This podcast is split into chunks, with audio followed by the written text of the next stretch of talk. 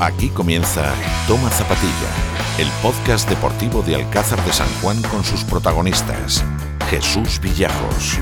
Hola, hola, ¿qué tal?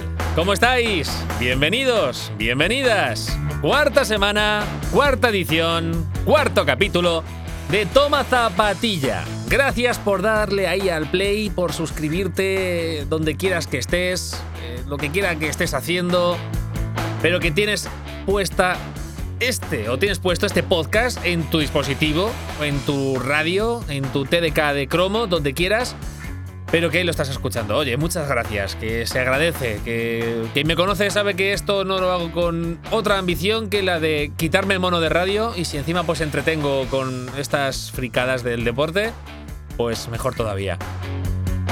Cuarta edición, y es que cada vez que rasco un poquito más, vamos avanzando las semanas, más descubres y más cosas encuentras eh, repartido por el mundo del deporte, eh, y sobre todo de gente alcazareña que está haciendo cosas, pues oye, yo creo que destacables, que se deben de conocer.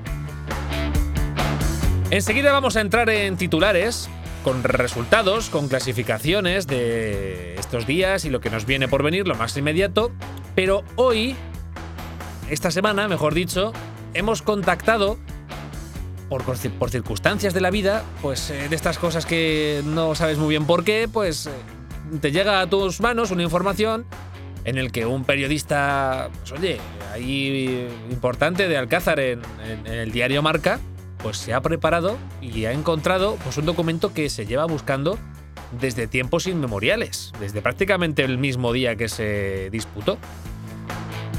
Hablamos con Jesús Mata, que ha sido el que ha removido Roma con Santiago, como se suele decir, para localizar el vídeo del famoso partido del Sevilla y el gimnástico de Alcázar.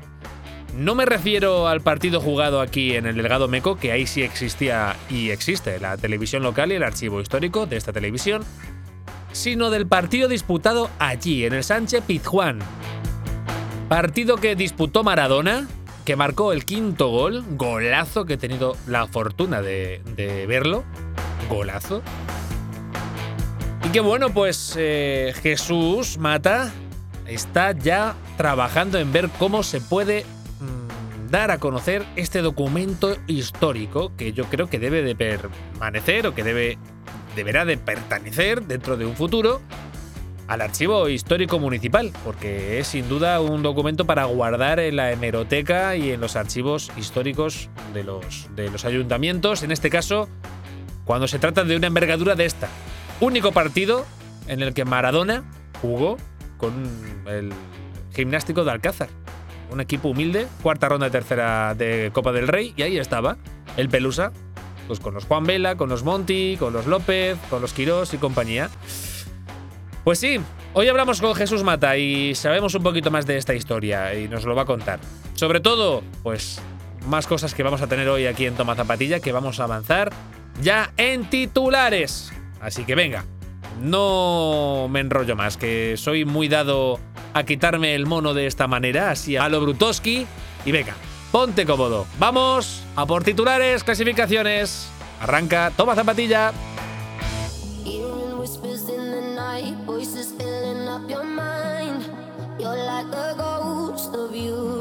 Robin Schulz junto a Alida. Stay in your eyes. Empezando a dar zapatilla. Con los resultados de la semana, lo que ha sido y lo que será en Alcázar de San Juan en los próximos días. Venga, en fútbol, el Sporting de Alcázar disputaba un nuevo derby en casa ante la Unión Deportiva Criptanense. Duelo de los que apetece ver en directo, pero que la pandemia y las decisiones sanitarias, y o las decisiones sanitarias, volvieron a impedir el acceso de público a los recintos deportivos de Castilla-La Mancha. Duelo que caía del lado visitante por 0 goles a 2, pero que gran parte de responsabilidad de esa victoria la tuvo el golazo en el minuto 4 del bueno de Javi Parra. Exjugador sportinguista que milita este año en las filas blanquinegras junto a otros cuatro jugadores de procedencia alcazareña, Raúl Fernández, Ángel Vela, Luis Alberto y David Reillo, entre otros tantos que en otras disciplinas, el cuerpo técnico. Pues ese gol de Javi Parra que trastocaba todos los planes previstos del equipo local y que fue a remolque ya todo el partido. Los alcazareños acaban estas tres eh, primeras jornadas, tres primeros partidos jugados en casa, con cuatro puntos y son octavos en la clasificación. Campo de Criptana es líder con siete puntos junto a Campillo de Alto Buey. Los de Álvaro Martínez buscarán quitarse el mal sabor de boca en los partidos de su verdadera liga, es decir, con los equipos que lucharán por mantener la categoría preferente. El más cercano, este domingo, en La Jineta, ante el otro Sporting de la categoría. Será a la hora del Ángelus, a las 12 del mediodía, en el césped natural del San Martín albazadeteño. Hoy en Toma Zapatilla charlamos con uno de los protagonistas de esta plantilla, Antonio Avilés, que a pesar de ser uno de los jugadores más jóvenes, es el tercer capitán del equipo.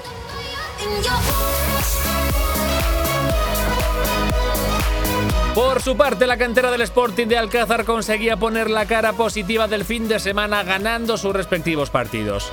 El Nacional de Alejo Villajos Vencía con remontada incluida al Atlético Portollano por tres goles a uno. Se adelantaban los mineros en el 31, Romo empataba en el 53 y David Belizarov y José Luis Cañada consolidaban la remontada. Tras cuatro jornadas, los alcazareños son segundos en el grupo 2 de la Liga Nacional con siete puntos, dos victorias, un empate y una derrota. Detrás del Albacete, ¿eh? que ha ganado todo, no es cualquier cosa. Esta jornada volverán a jugar en casa, en el Delgado Meco, ante Ellín, y tras solicitar el, cambio de escenario por el equipo albaceteño. Pues, por lo que se ve, el municipal Ellinero se encuentra en obras, entonces se va a jugar aquí en Alcázar el sábado a las 4 de la tarde, también a puerta cerrada. Eh, COVID mediante, ya sabemos que esto puede cambiar en cualquier momento, pero hoy miércoles será puerta cerrada. Los que por fin se estrenaban en la competición era el equipo de Marcos Alberca y Álvaro Sánchez Mellado, el juvenil provincial. Vencía también en casa al Atlético Cervantino de Argamasilla de Alba por 4 a 1 con goles de Roberto Collado, Mateo, Juan Almedo y Rafa Golden Ball. El gol del honor visitante lo metería Pedro Hernán en el 84. Esta semana los más jóvenes del Sporting visitarán Quintanar de la Orden, el sábado a las 4 y media, en el césped también natural del Alfonso Villar García. Cambiamos de balón, nos vamos al fútbol sala porque el Racing de Alcázar sumaba una nueva derrota esta temporada.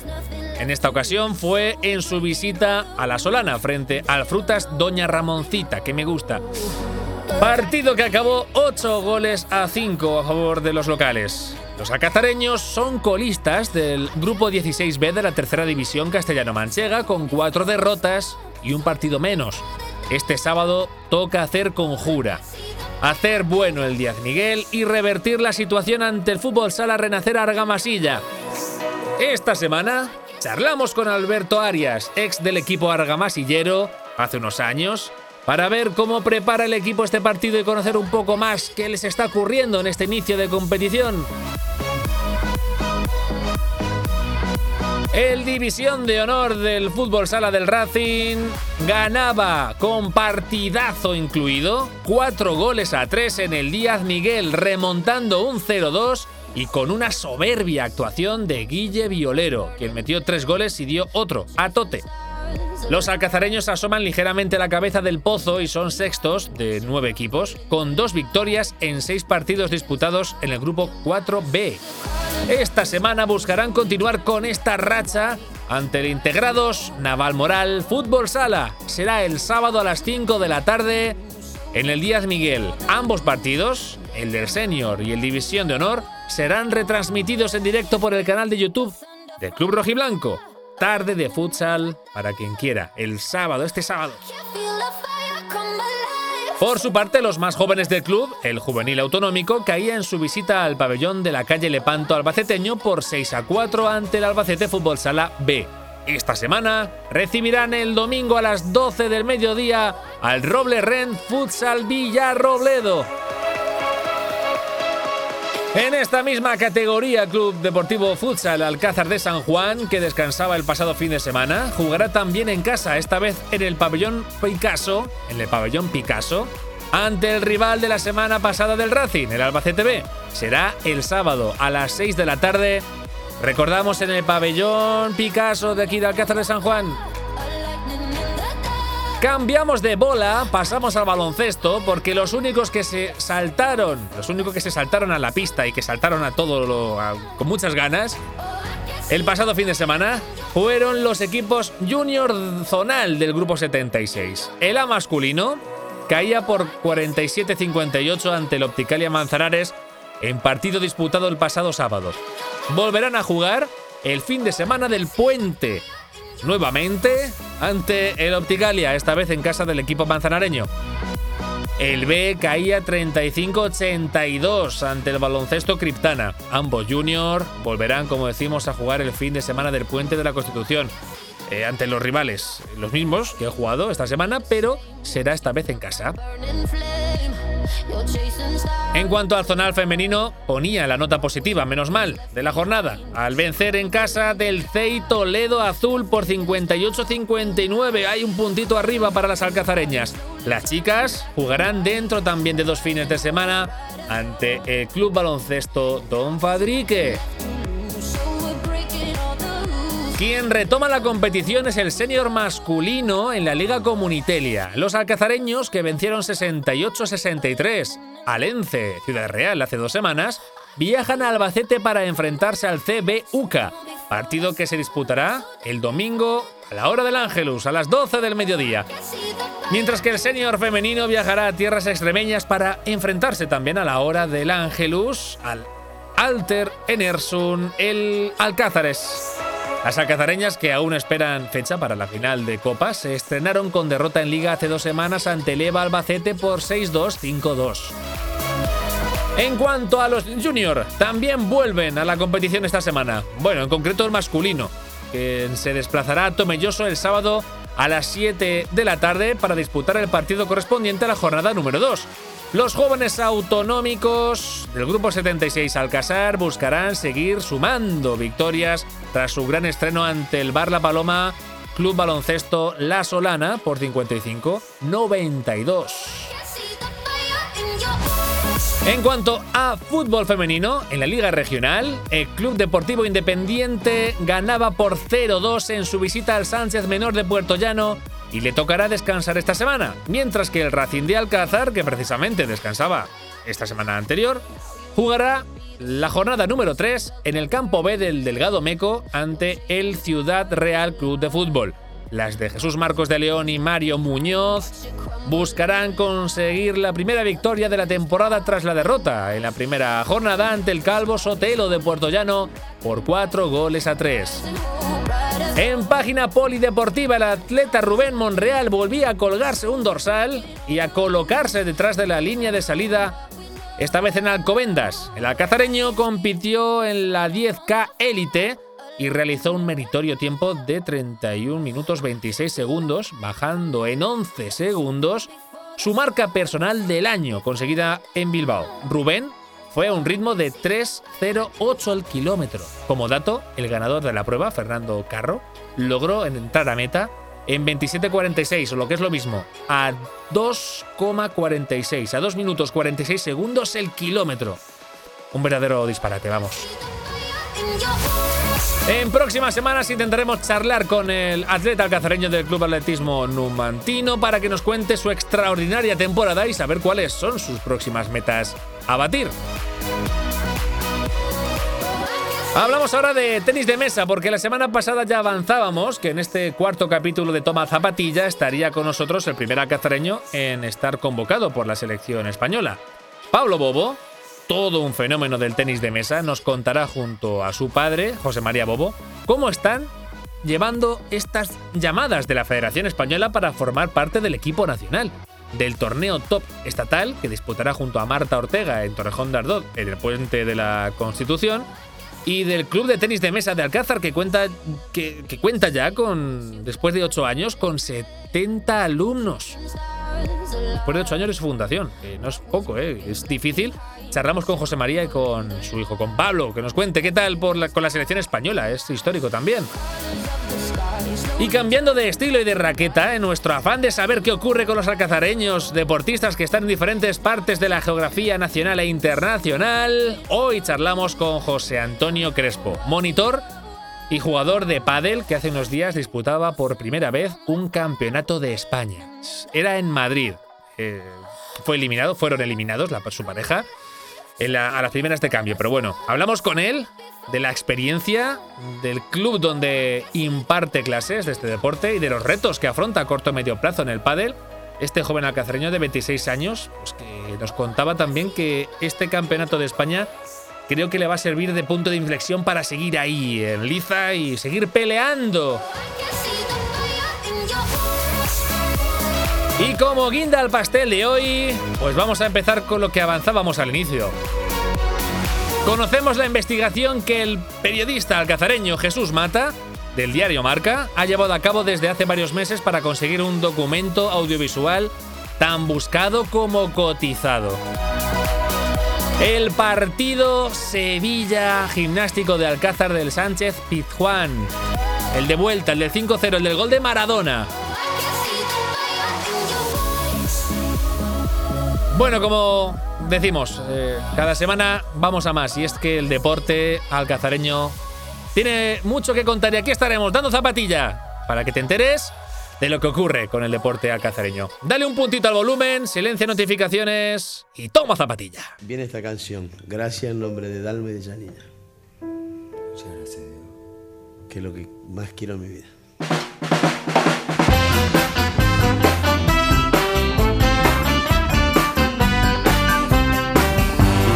Maradona no es una persona cualquiera, es un hombre pegado a una pelota de cuero. Tiene el don celestial de tratar muy bien al balón.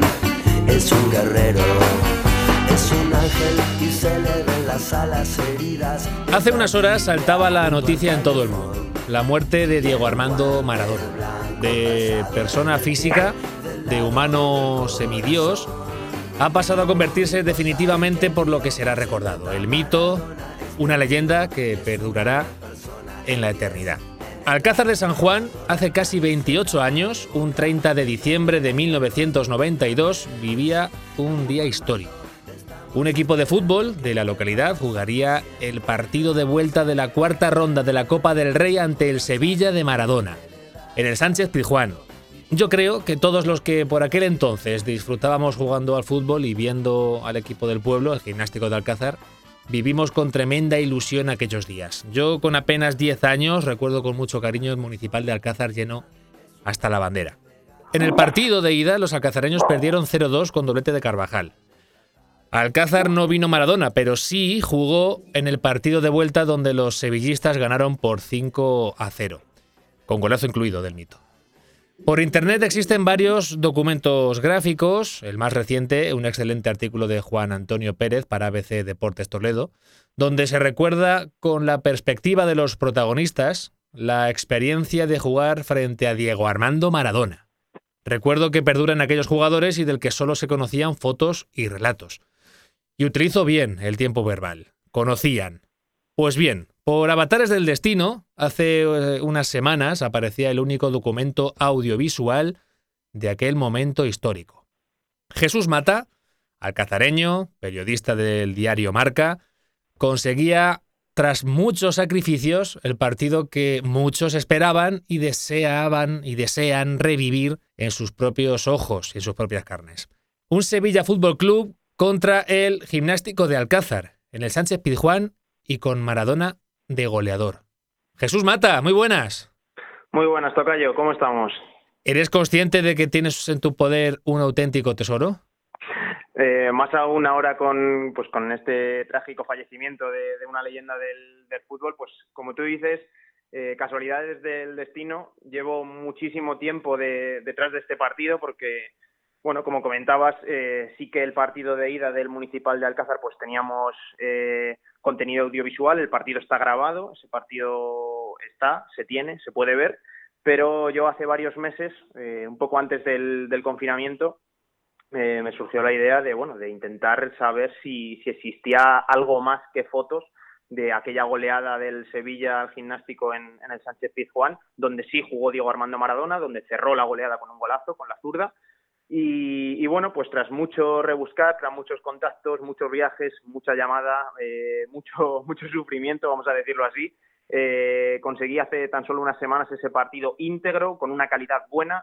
Yo pensaba que ese partido era imposible de conseguir, más que nada porque, bueno, la primera puerta a la que llamé, Jesús, eh, me dijeron directamente que ese partido no se emitió por televisión. Entonces yo casi que vi enterradas todas las opciones de, de conseguir ese, ese documento pero bueno, luego otra llamada, eh, algunos meses después, me, comentó que el Sevilla sí que grabó ese partido, que grabó ese partido eh, con sus propias cámaras de, aquella época y que bueno, que fue a petición de, Carlos Vilardo, que era el entrenador por aquel momento del equipo sevillista, y que bueno, pues que ese partido sí que sí que existía, sí que se había grabado pero que claro, que estaba en un formato que para la época pues obviamente era un VHS. Entonces, bueno, pues eh, al final ya te digo, tras muchos, tras muchos meses de, conversión de vídeo, de llamadas, de viajes, eh, finalmente pude conseguir ese partido íntegro, como te digo, con una calidad buena para la época, es decir, pues eh, la misma que tendría cualquier, cualquier partido retransmitido en, en pleno 1992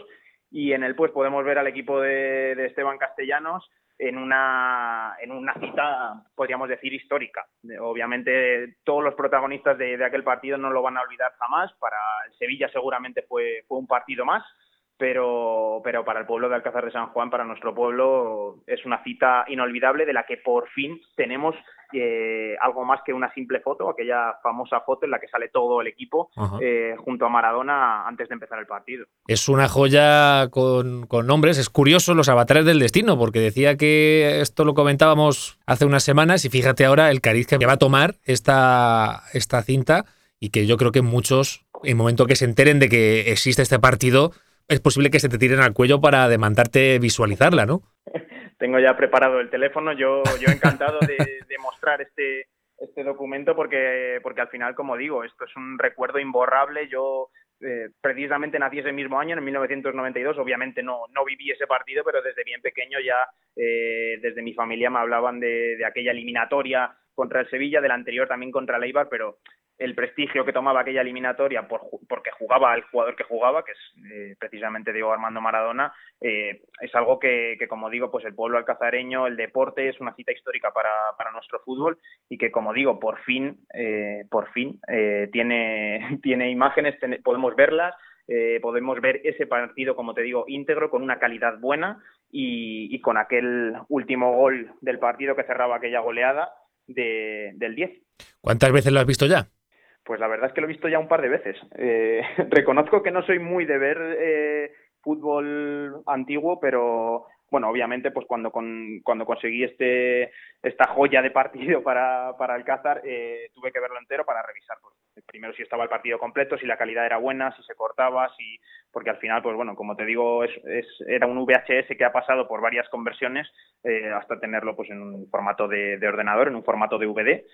y, bueno, pues ya me lo he visto un par de veces. Hace un par de tardes también me lo, me lo estuve viendo para analizar un poco más de, detalles de cómo era también el fútbol de esa época, porque como te digo, no soy muy aficionado a ver el fútbol de, de otras épocas, pero me llamaba la atención y más pues eh, con, el equipo de, mi pueblo, con ese gimnástico que, todos hemos conocido. Oye, y, es, es, eh, es, inevitable porque te ha costado, pues imagino que remover ya no solo lo material, sino que el sacrificio de dolores de cabeza, de ir a venir, hablar con unos, eh, contactos con otros, en fin, rebuscar donde no está escrito para conseguir pues una joya que parecía que no existía, pero sí existe y que ahí está, que la tiene Jesús en su poder y que imagino que la primera vez que lo visualizaste, pues no sé, tendrías una satisfacción eh, casi orgásmica, diría yo, después de tanto esfuerzo. Porque mira, sinceramente, lo primero que se me vino a la cabeza fueron eh, todos aquellos que jugaron ese partido, que, Claro. bueno, pues que la, la gran mayoría de, de aquel equipo no,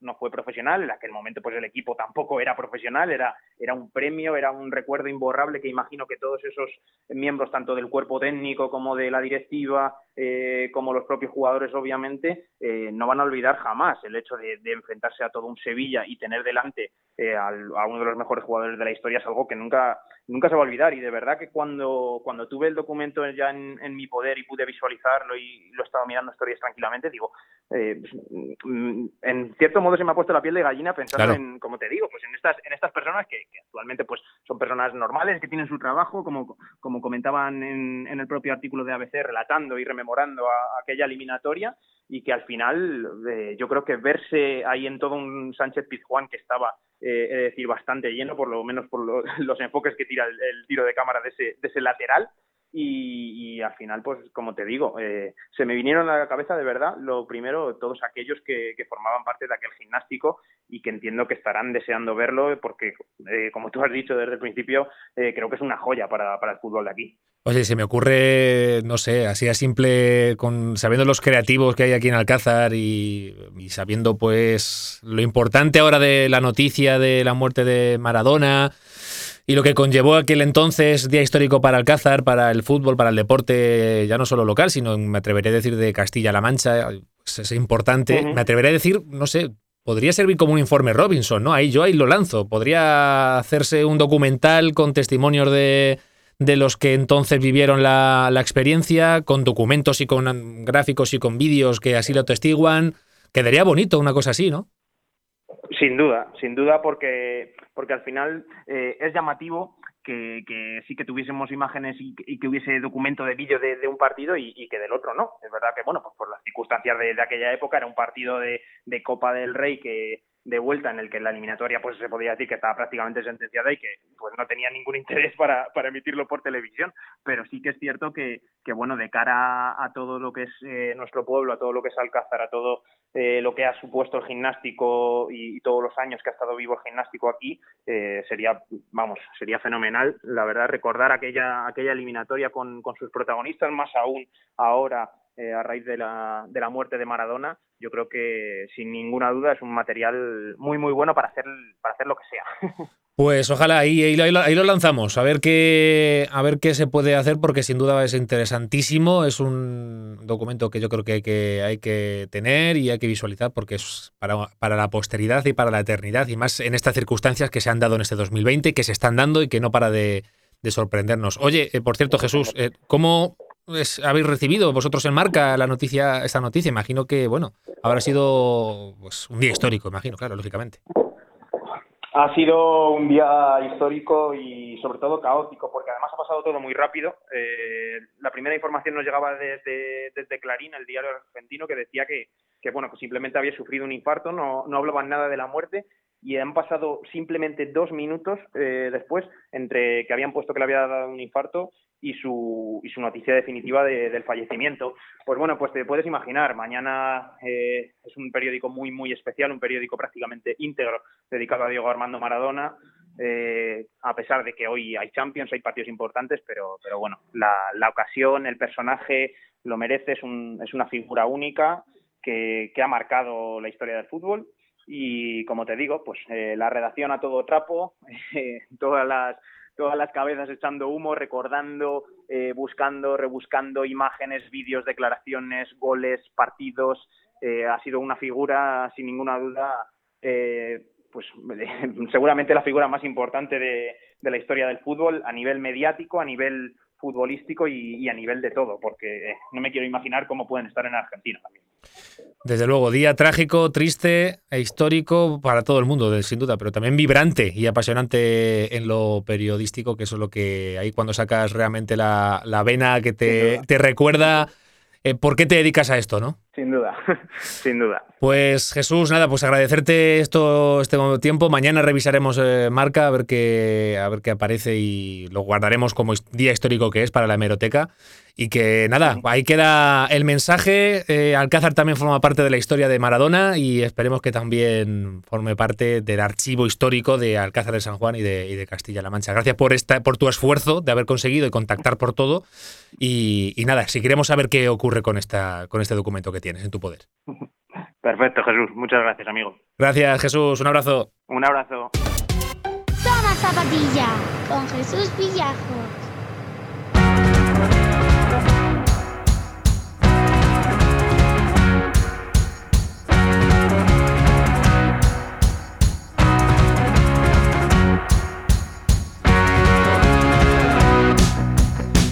El Sporting de Alcázar, pues que se podía notar un poco al terminar el partido y escuchando un poco a Álvaro Martínez, a su entrenador, en las declaraciones posteriores, se veía como un poco apesadumbrado por la derrota del otro día, de cómo se produjo y sobre todo por, yo creo que por las expectativas que se crearon. Un derby en Alcázar frente a la Unión Deportiva Cristianense, muchas previas y muchos aderezos que condimentaban este partido, pero que a fin de cuentas eran tres puntos, como ya decía Kini la semana pasada aquí mismo, en Toma Zapatilla.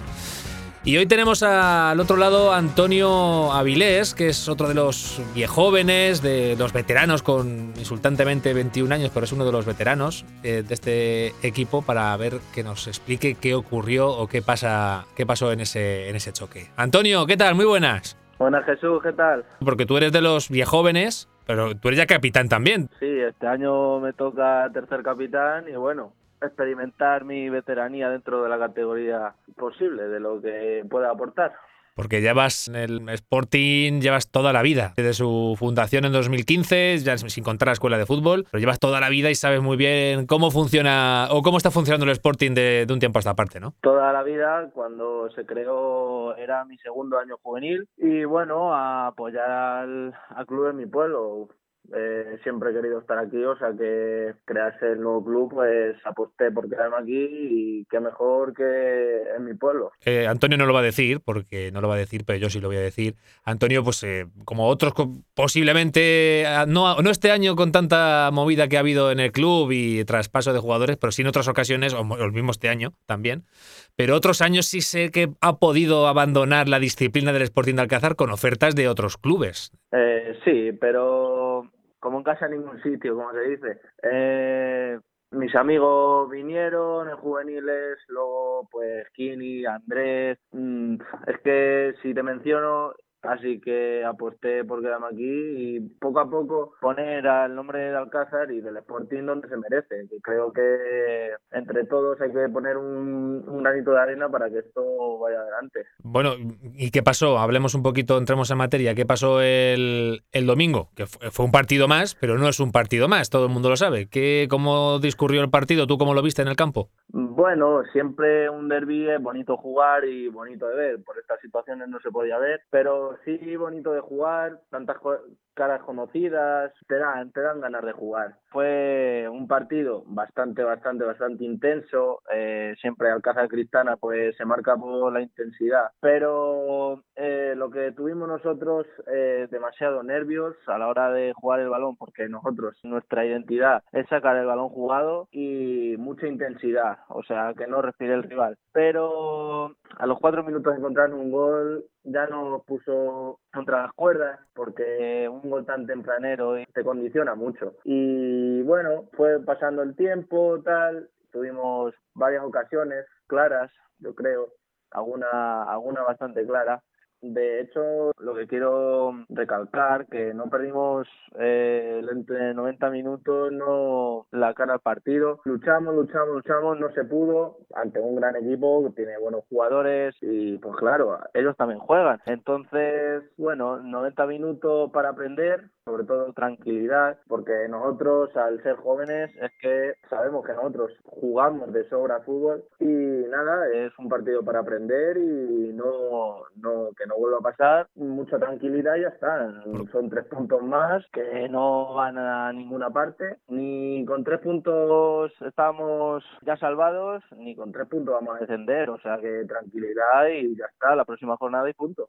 Eso te iba a decir, a fin de cuentas es un partido que gusta jugar, como tú bien dices, son tres puntos más, es un partido con mucha intensidad, de, que es más el ruido que rodea que luego la propia vistosidad del juego o demás. Pero lo que sí es cierto es que ahora mismo te estabas enfrentando al máximo rival, no solo por la cercanía, sino por la apuesta que ha hecho este año, que es el equipo que está hecho para ascender. Es de los partidos que en principio cuando planteas la competición y ves los que están preparando el año, ves que son los que van a ascender y son de los que, entre comillas, son partidos perdibles, que bueno, es Criptana por la cercanía y rivalidad, pero la, verdad que, fríamente es de los que te puedes permitir el lujo de perder, ¿no? Sí, claro, eh, su presidente lo manifestaba, que era ascender nosotros, nuestro objetivo es partido a partido y, llegar a un determinado punto que en teoría es donde se salva. Nosotros vamos partido a partido, da igual el rival, y, conseguir el objetivo contra antes y ya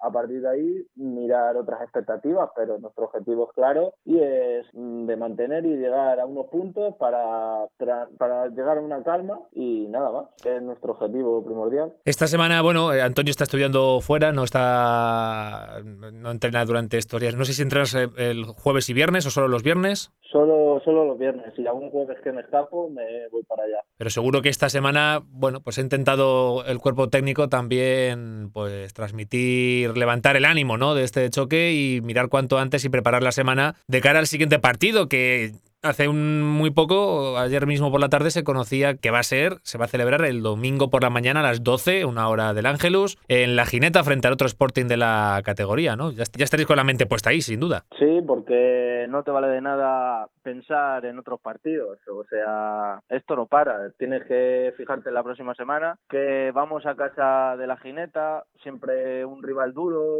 natural, por la mañana, bueno, un equipo también joven que busca también lo que nosotros, eh, ganas sobre todo. Y bueno, eh, nosotros vamos con una mentalidad clara, que son la de los tres puntos porque nosotros después de cosechar una derrota tú te tienes que levantar y qué mejor forma de conseguir tres puntos. Entonces vamos a ello con todo. Y además que es un, uno de los rivales vamos de los que sí hay que lo que duele más perder porque son los que van a estar ahí también. Han tenido muchos problemas al inicio de la liga última hora Vitos también está en pie de jugadores eh, problemas económicos como la mayoría de clubes. Ahora mismo estamos el Sporting está estamos empatados a punto frente a la Gineta cuatro puntos Sporting de Alcázar tres puntos el Sporting La Gineta. En realidad, donde hay que focalizar los esfuerzos es, como tú dices, en ganar estos dos partidos y levantar la moral cuanto antes de cara a un pequeño descanso. Claro, es cosechar una victoria y ya, ya tranquilos al puente y a recibirlo a San José Obrero. Pero vamos, que La Gineta son tres puntos que si pierdes ya te vas metiendo otra vez en el pozo y pues eso no, no lo queremos, queremos tres puntos y vamos a ir allí pues a ganar, es que no queda otra. Pues esperemos que así sea. Antonio Avilés, uno de los canteranos, de, de los que también no se pierde ni un partido de, de, su club. ¿Cómo ves, por cierto, a la cantera? ¿Cómo lo estás viendo? Tú que eres seguidor también de los juveniles, ¿eres entrenador o también estás ahí un poquito echando una mano como monitor o estabas? Eh, ¿Cómo ves la cantera? ¿Cómo viene por ahí detrás? La cantera viene pisando fuerte y siempre el Sporting mira por eso. Qué mejor que gente que siente los colores, que gente que viene desde abajo para su objetivo es jugar en el primer equipo.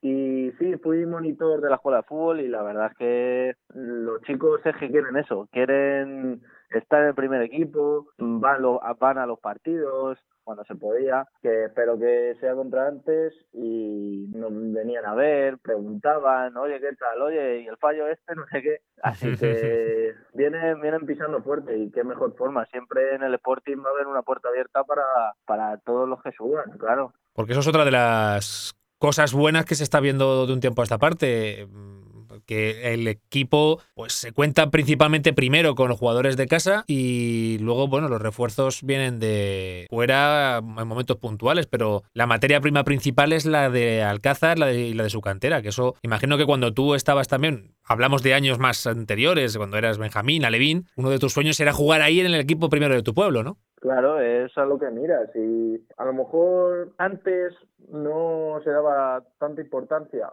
a la cantera y la gente tenía que salir a buscarse la vida. Pero desde que llevo yo, bueno, desde que se formó el Sporting y bueno, dos años antes del gimnástico, sí, sí se apuesta mucho por, por la juventud, por las ganas y por sobre todo gente del pueblo, que es el más que lo va a sentir y, y, hay que apostar por ello porque hay muy, muy, muy buena cantera y creo que se está viendo porque, por ejemplo, nosotros somos gente del pueblo, gente que ha estado aquí siempre, que los juveniles también, o sea que es buen, son buenas generaciones, además la escuela de fútbol siempre mismos equipos, mismos equipos, o sea que a la gente gusta estar en Alcázar y qué mejor forma de estar en un futuro en el Sporting, claro. Pues ese es el objetivo, ojalá y se siga también trabajando eso, eso desde las categorías más inferiores por parte de la escuela de fútbol y que sigamos viendo, pues eso, cómo crece, eh, cómo sigue siendo la cantera la fuente de jugadores, ya no solo de Alcázar, sino de los pueblos de alrededor, como se está, como se está viendo, que eso, eso quiere decir que algo se está haciendo bien o por lo menos se está trabajando de alguna manera. Así que Antonio, nada, desearte suerte para el domingo y que ahí estaremos también cerca y achuchando lo que haga falta y que nada, que por lo menos que se dé el mejor partido posible y si ganamos mejor todavía, que es lo principal. Bueno, muchísimas gracias Jesús y vamos a por tres puntos. Venga. Así que a ver si vamos con la semana con una sonrisa que, que falta nos hace. Eso es. Bueno, lo, lo contamos la semana que viene. Antonio, un saludo. Muchas gracias Jesús. Hasta luego. Toma zapatilla con Jesús Villajos.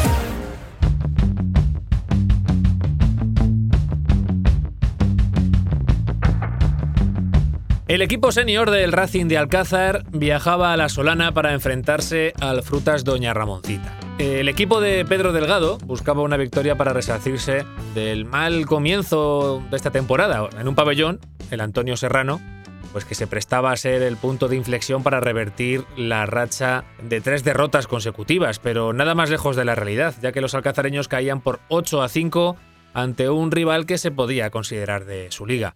Hoy tenemos en Toma Zapatilla a Alberto Arias, jugador del Racing de Alcázar, pues para conocer un poco más qué está pasando en este inicio liguero. Alberto Arias, ¿qué tal? Muy buenas. Muy buenas, muy buenas, Jesús. ¿Qué pasa, hombre? ¿Qué está, qué está pasando? ¿Qué le está ocurriendo al Racing? Bueno, algo un poco extraño, llamémoslo así. No diría, ¿vale? Yo diría que no, no somos tan malos como está pareciendo con los resultados, es algo que, bueno, no nos esperábamos realmente. Hemos trabajado, hemos entrenado bien lo que se ha podido, cuando se ha podido, por todo este tema de la, de la pandemia. Es verdad que empezamos un poquito tarde por, por eso mismo, pero vamos, eh, un poco nos pilla de sorpresa, no, no lo esperábamos, la verdad. Pero bueno, eh, estamos para lo que estamos y tenemos que solucionarlo entre todos, que para eso somos un equipo. ¿Ha influido algo el, el, haber comenzado pues la mayoría de partidos pues, fuera de casa también y que el único partido que hayas jugado en casa, si no recuerdo mal, contra Albacete, ¿Mm? haya sido también contra uno de los más potentes del, del grupo? Yo nunca diré que me influye porque encima este año no hay ni público. Está claro que al final haces un viaje, no eres una persona profesional, o sea, llegas con una hora de adelanto, una hora y media. Pero realmente es que yo Mm, siendo claro, paso de poner una excusa de, de, que juegue fuera. A mí me da igual jugar fuera, en casa, en cualquier lado. Creo que somos un equipo bastante ya curtido en esta división como para ponernos a pensar si juego en casa de uno o en casa de otro. Además, si no me, si mal no recuerdo, los dos mejores partidos son contra dos de los equipos que estarán arriba también, que será Valdepeñas y Ciudad Real, que creo que Ciudad Real lleva los cuatro partidos ganados y quedamos 1-2, bueno, 2-1, perdón, porque es en su casa, 2-1, los dos partidos y con opciones, ¿me entiendes? Que no es, uh -huh. no sé, es como que de repente con esa racha nos vinimos abajo y bueno, esto hay que solucionarlo un cuanto antes, que si no, se nos va a hacer tarde. ¿Qué habéis hablado durante esta semana en el vestuario? ¿Cómo pensáis, en fin, cómo, qué, qué creéis que habláis entre vosotros para intentar darle la vuelta a esto? Por supuesto hemos hablado. Claro. Por supuesto te coge el entrenador, te coge todo el mundo, está claro. Eh, a ver, entre, entre el equipo hay una cosa buena, que es que el ambiente es bueno. O sea, el ambiente en el club, el ambiente en el, en el equipo en general, tanto desde la directiva eh, que confían en nosotros, increíble. O sea, no, me, no nos merecemos ahora mismo, pero desde la directiva hasta el, el utillero, eh, todos pensamos que es algo que, que bueno, que, que, que, esto se puede solucionar y que por supuesto que no es un equipo en el que haya malos rollos ni que ni que haya problemas internos ni, ni de pelota, porque si es que no tiene más calidad, pues mira chicos, que no tiene más calidad y lo único que puedes hacer pues ya está, es decidir que vas a jugar esta liga, que vas a estar abajo y que vas a intentar hacer todo lo posible. Pero es que no, es que tenemos equipo, yo no digo para ganar la, la liga de, de, de sobrado, pero joder, para competirla. Y sí, es verdad que tenemos que hablar, los capitanes eh, hemos hablado este, este martes, que es cuando entrenamos, y bueno, un poco de dar ánimos a, todo el equipo que, sabemos que esto se tiene que sacar y que se va a sacar.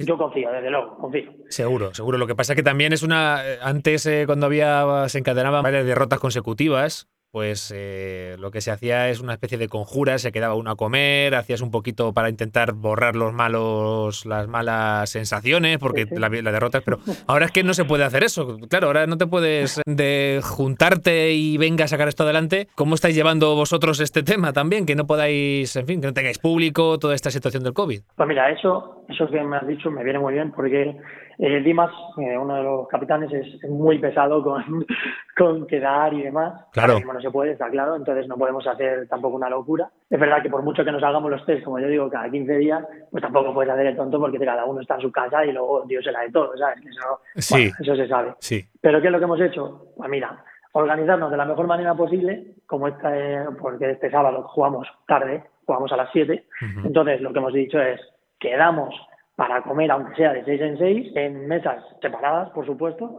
Lo primero, lo primero es, es la salud. Cumpliendo los protocolos. Quedamos, eso es, eso es.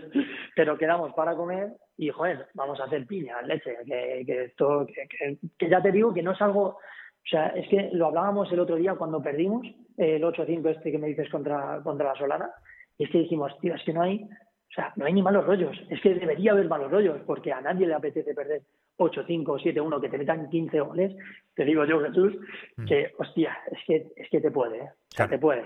Claro, nada es cuestión de paciencia y, y eso, no desesperarse, que a fin de cuentas son cuatro jornadas, o sea que no hay nada, eh, está todo, todo, todo en ciernes, ¿no? Y se está empezando. Yo por lo menos la sensación que tuve en el pabellón cuando lo vi el otro día eh, con frente al Albacete, el equipo, pues eso, con intenciones, con ganas, con, con, con voluntad, pues lo que se espera de este tipo de partidos.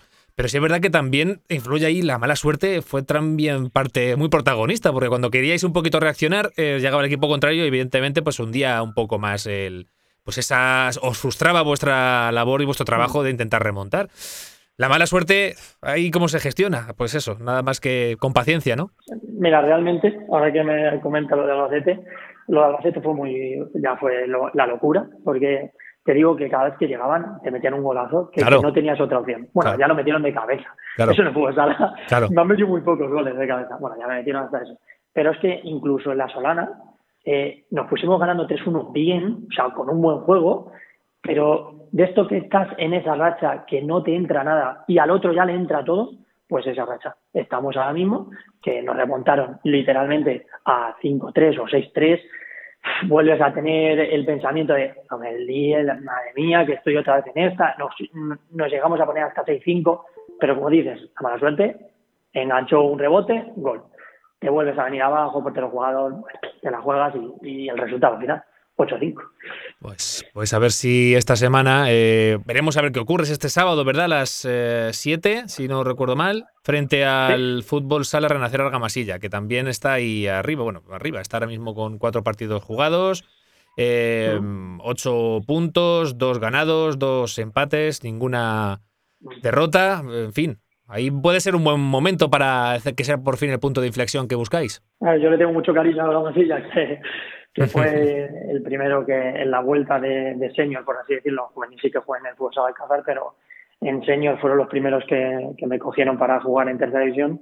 Y le tengo mucho cariño, pero este, este fin de semana reconozco que tengo que ir a muerte contra ellos y, y que, bueno, es, es un equipo muy bueno, yo lo he estado viendo. Eh, tienen calidad, son, eh, vienen, hay algunos, algunos refuerzos buenos que vienen de, de Madrid, si no me equivoco, que bueno, que eso a mí realmente siempre me ha dado igual que vengan de Madrid o que sean de Castilla-La Mancha, o de Argamasilla incluso. Luego la gente de Argamasilla es muy, es muy entregada, lo reconozco, es, es gente que, que se pelea cualquier balón. Pero bueno, mm, tendremos que ir a, a ganar. No nos queda otra, es nuestra casa y, yo en mi casa he perdido muy pocas veces y no puedo perder más veces, sobre todo ahora. Ahora es cuando tenemos que hacer fuerte al casa. Pues eh, estaremos ahí pendientes. Eh, tendré la ocasión también de, seguiros ah, y retransmitir el partido para el canal, porque es ahora es la liga de los streaming, como todo el mundo sabe. Todo el mundo tiene ya canal de YouTube, todo el mundo puede ver. Quien tenga un, prácticamente un móvil puede cantar y contar todo lo que ocurre en el partido, aunque no haya público. Se echa mucho de menos el público, pero bueno, a falta de pan, buenas sor. Buenas sor tortas. A, espera de que no se sabe, lo mismo mañana. Hablamos siempre, pues eso, eh, lo mismo mañana jueves. Esto lo lanzamos los miércoles, pues lo mismo mañana jueves o el viernes, pues hay una noticia que le da la vuelta a todo y se puede acceder al público.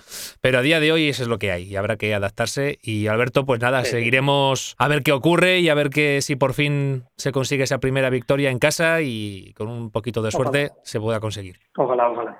Venga, Alberto, pues un abrazo. Nada, a ti, a ti Jesús. Adiós, gracias. Toma zapatilla con Jesús Villajos.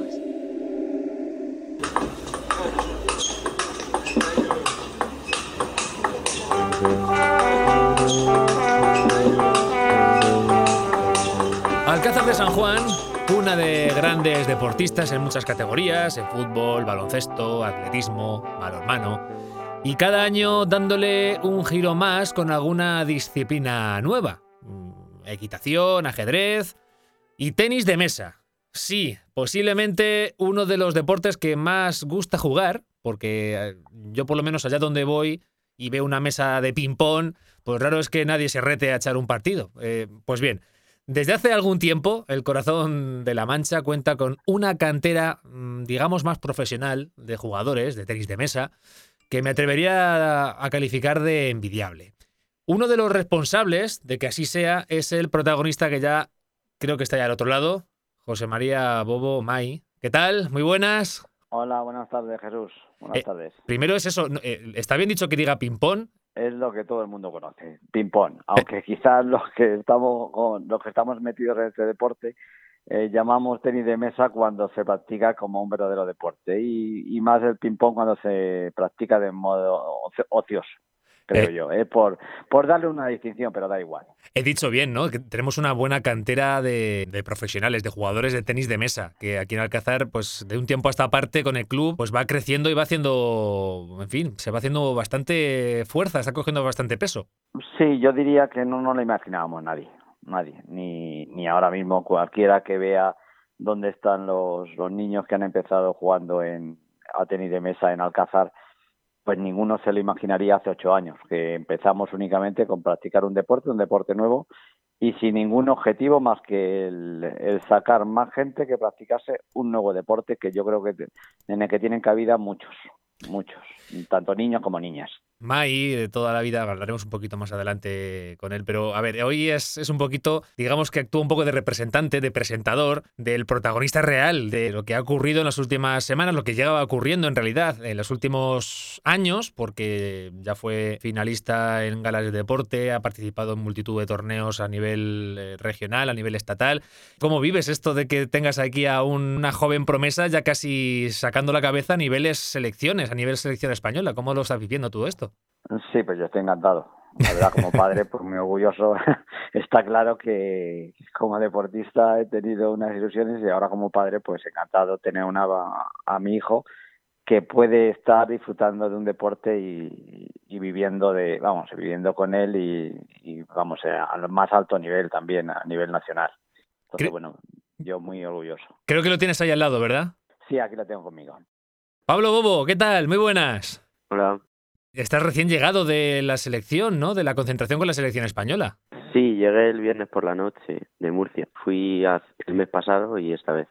Bueno, cuéntanos, la verdad cuando nos enteramos en Alcázar o a través de, tu padre que nos llegó la información de que estabas, habías sido convocado por la selección española, eh, en fin, ¿cómo recibes esa noticia? Pues la verdad que muy bien y con mucha alegría porque yo en ese momento no me lo esperaba porque con esto del COVID y eso no sabía que iba a haber nada, no me lo esperaba y pues la verdad que me alegré mucho y me encantó la experiencia. Has tenido que dejar un poco apartado, digamos, la vida en Alcázar. Te has desplazado en Murcia durante aproximadamente una semana al centro de tecnificación. ¿Qué habéis eh, desarrollado? ¿Qué habéis hecho en estos siete días con la selección? Pues hemos estado entrenando, entre todos y lo, entre los que íbamos seleccionados y los que estaban allí en el CAR y el último día pues jugamos unos partidos para ver qué tal estábamos y eso, porque como no hemos tenido competición en este tiempo, Claro. pues para jugar un poco. Estas concentraciones están hechas o están pensadas pues para un poquito para que no perdáis un poco el hilo de competición. El torneo más próximo a nivel individual es el que tienes tú precisamente con Marta Ortega, muy joven también, pero que también en el estatal de Torrejón de Ardoz en los próximos días, ¿verdad? Sí, es el top 8 que vamos pues los, los ocho primeros en el ranking. ¿En qué categoría te encuentras ahora mismo, Pablo? En infantil. ¿Cómo van las categorías en, en el tenis de mesa? Este año yo soy infantil de segundo y luego antes hay dos años de alevín y dos años de benjamín y después de infantil está juvenil que hay tres años y luego ya es sub-23 y senior. Y con la selección, ¿cuántos seleccionados estuvisteis disfrutando de estos días con, con el seleccionador? En mi categoría éramos cuatro, pero también había juveniles. ¿Entrenas todos los días? Pues sí, la verdad que hay que entrenar mucho. En los CAR entrenan todos los días por la mañana y por la tarde. Aquí en Alcázar entreno menos, pero también hay que entrenar bastante, hay que hacer físico y hay que hacer de todo. Siendo tu padre un mago del balón, que era en sus años, ¿tú cuando comienzas a decir, oye, que a mí esto de la pala y esta pelota de, de ping-pong que le digo yo, pero que es tenis de mesa ya a nivel más profesional, ¿cómo empieza tu afición al, al tenis de mesa? Pues cuando éramos pequeños, mi padre y, y más padres eh, como que crearon el club, para lo que ha dicho antes mi padre, para divertirnos y eso. Y pues nos apuntamos muchos niños y pues seguimos jugando año tras año. Nos apuntábamos a torneos, íbamos bien, llegamos al estatal y pues la verdad empezamos a entrenar más, más serios y o sea, así empezó. ¿Y sigues jugando con tus amigos? ¿O, o sea, sigues re- reuniéndote para desafiarles? Sí, de vez en cuando. Y tienes, bueno, eh, imagino que también sigues estudiando, porque eso no lo puedes. eh, ahí tienes que seguirlo sí, primero. sí. ¿Qué estudias? ¿En, en qué te encuentras? Estoy en el Colegio Sagrada Familia en tercero de la ESO. ¿Y dónde quieres llegar? ¿A qué metas te encuentras? ¿Cómo, si quieres seguir por la trayectoria del tenis de mesa o tienes planteado cómo te ves dentro de unos años? Pues no sé, la verdad que no, no lo sé, no lo había pensado, pero si sigo bien, pues a lo mejor en un futuro podría dedicarme a ello, pero en principio mi idea es estudiar una carrera y eso. ¿Qué quieres estudiar? Pues todavía no lo sé, me gusta la ingeniería y ese estilo, las ciencias. ¿Te planteas algún día, en algún momento, llegar, eh, no sé, jugar algún mundial, algún torneo internacional? ¿Lo ves próximo eso? A mí me encantaría, pero bueno, si llega, pues bienvenido, pero tendrá que venir. A, a seguir entrenando eh, la concentración, porque luego el tenis de mesa es una de las cosas que siempre digo. eh, la concentración es total, ¿no? Es aparte del físico, es, eh, es ¿cuál es el secreto del, del tenis de mesa? ¿Tú cómo qué más lo que más entrenas? Hay que pensar mucho, lo táctico es súper importante y también hay que tener muy buen físico porque aunque parezca que no, aunque no te mueves en mucha distancia, son distancias cortas pero muy rápidas y tienes que estar bien de piernas y es bastante difícil y bastante complicado. ¿Cuándo fue tu primer torneo eh, a nivel regional? eh, cuando disputaste? Con seis años, creo, seis, siete. Que casi te llegabas a la mesa ahí con seis años. Sí, sí, sí llegaba con, Y bueno, pues ya digo que seguimos a Pablo desde prácticamente los inicios de, de sus andanzas o de sus eh, primeros torneos y viviendo también los inicios del club y que seguiremos a ver de cerca, no sé, ¿cuándo tenéis la próxima cita o si sabes algo de a nivel de la selección nacional? que os comentaron? Bueno, de momento el top 8 dentro de dos semanas. Eso a corto plazo, ¿no? Luego ya más adelante no hay nada, Sí, nada no, pensado. todavía no. Mucha suerte, Pablo, y lo dicho, que seguiremos muy, muy de cerca tus éxitos, que serán los nuestros también. Vale, gracias. Ahí lo tienes, José María. Sí. Que no sabe, no sabe todavía muy bien, muy bien cómo lo quiere plantear. Bueno, está en tercero de la ESO, es que todavía es, eh, se Sí. está empezando a, a despuntar a, a todos los niveles, pero que, bueno, ¿lo ves ahí eh, eh, disputando algún mundial o haciendo algún torneo internacional? Si te has dado cuenta de lo que te ha dicho él, yo creo que es el secreto de, de cómo hemos funcionado de- desde que creamos el club. Es sin ningún objetivo que, no sea, que no dependa de ti. El, el pensar que vas a ganar a otros o vas a estar en un sitio depende muchas veces de- del juego también del otro. Lo único que puedes hacer por tu parte es prepararte y estar lo mejor posible. Ellos han llegado a estar donde están. Has dicho antes a Marta Ortega, eh, él eh, llevan, me parece, cuatro años disputando el top 8 de forma consecutiva. Hay en España, pues a lo mejor seis equipos que pueden decir que hacen eso todas las temporadas, ¿sabes? Cinco, seis equipos. Estamos hablando de, como si estuviéramos hablando de fútbol, fútbol, el Barcelona, Real Madrid, Atlético de Madrid, y después se mete, pues, Alcázar de San Juan. Entonces, es, es increíble eso, vamos, por eso te decía que no sé si lo repetiremos alguna vez. Y poco a poco ellos, ellos el único objetivo que tienen es trabajar, entrenar, intentar hacer lo mejor posible dentro de sus posibilidades, que no les quede nada que cuando vienen en la competición es que he podido hacer esto, no. Eh, intentar hacer todo lo que puedan y si viene una llamada a la selección, un, una clasificación para un europeo, pues va a venir y, lo van a agradecer y lo que tienen que estar es preparados para cuando, cuando llegue, si llega. Si es cierto que ya solo simplemente con descolgar el teléfono y recibir buenas, hola, ¿qué tal? Soy o somos de la Federación Española, eh, queremos que tu hijo se venga o queremos que Pablo venga a la selección. Decías, bueno, que es un orgullo pero que también es una responsabilidad decir, bueno, esto se nos está yendo un poco de las manos, ¿no? Que lo que empezó siendo como una especie de afición y venga, vamos a jugar un poco, oye, parece que se empieza a profesionalizar, entre comillas, ¿no? La primera llamada que tuvo, la primera que ha ido a la selección, fue algo así, él, él como has visto, no, no, te lo va a decir, es más, menos expresivo, pero fue un poco, como si queramos asustarse, ¿no? Diciendo, voy con todos, todos los que estaban, aparte, como ha dicho, eran cuatro de su edad y otros ocho o diez eran de dos, tres años mayor que él. Eh, niños que están acostumbrados a entrenar todos los días de la semana, incluso mañana y tarde, muchos están en centro de alto rendimiento o, son algunos que están en, en, equipos que juegan división de honor o superdivisión.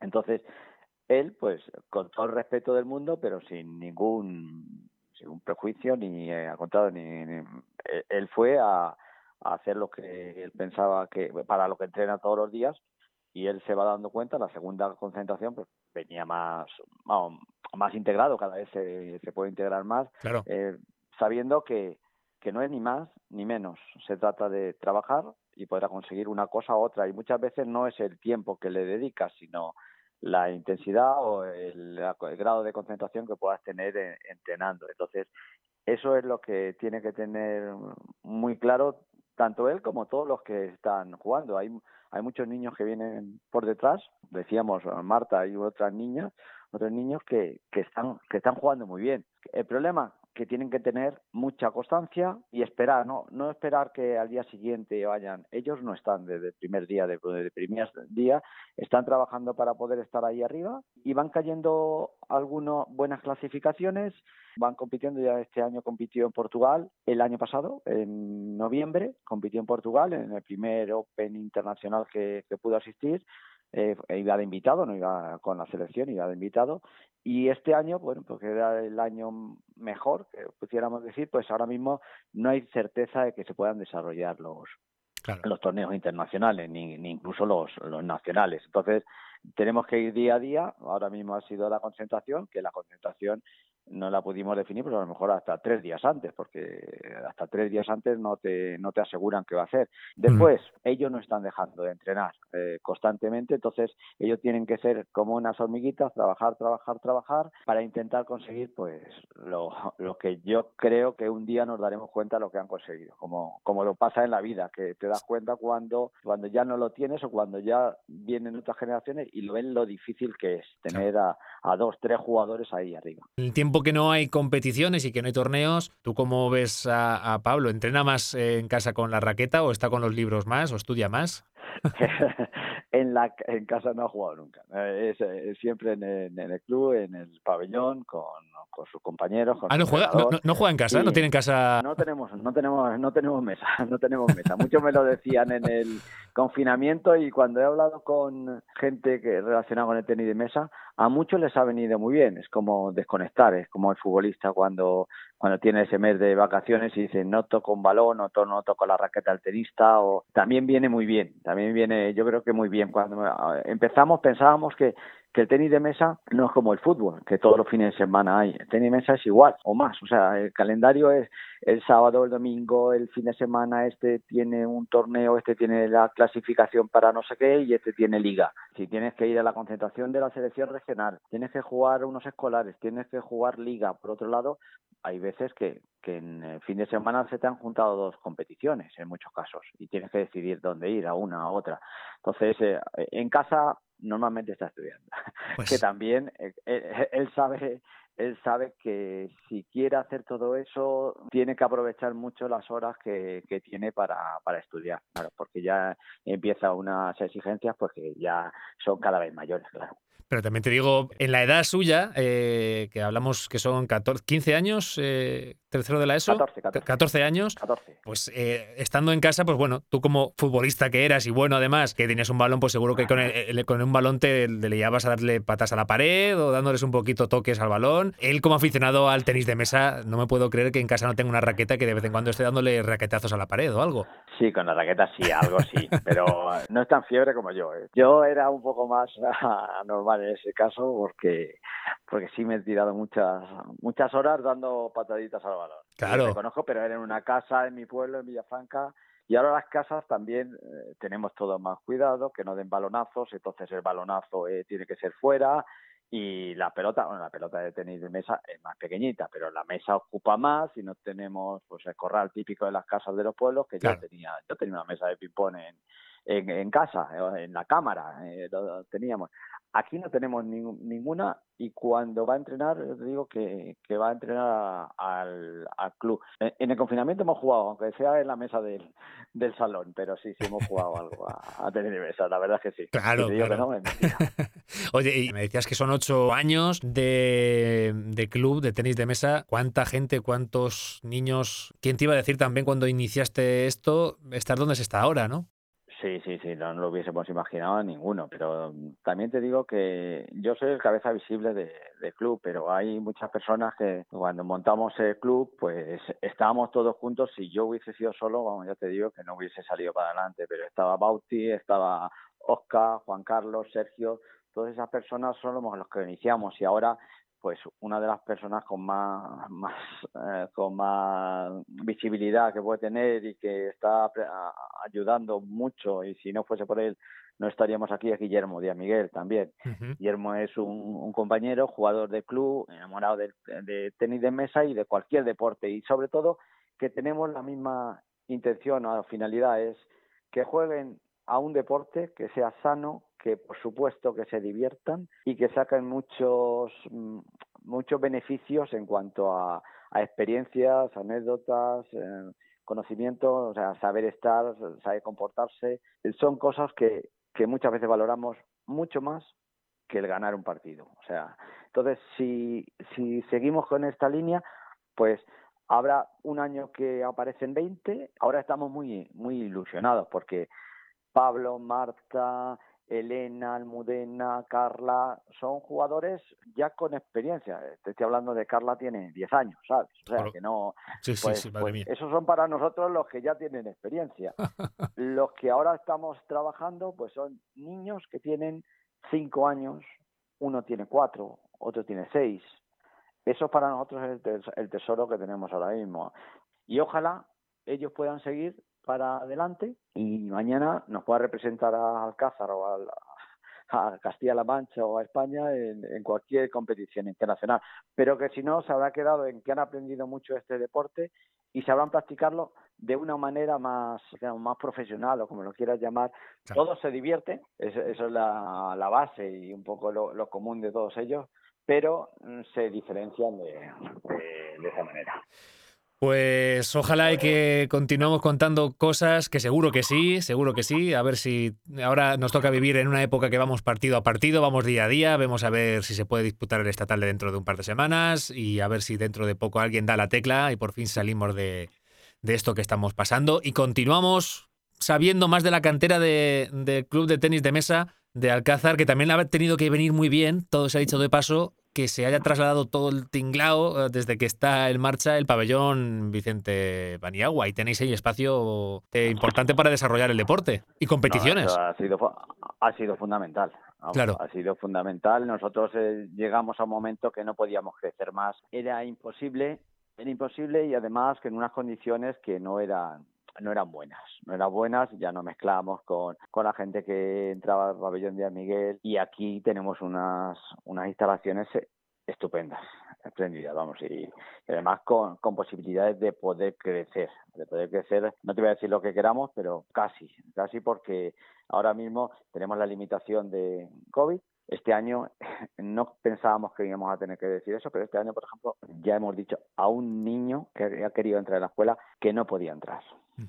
Eso de verdad que nos ha dolido, tanto a Guillermo como a mí, que somos los que damos a los más pequeñitos, un niño de cinco años, porque no podemos por, por ocupación, por historia de capacidades ahora, por, protocolos y todo lo demás.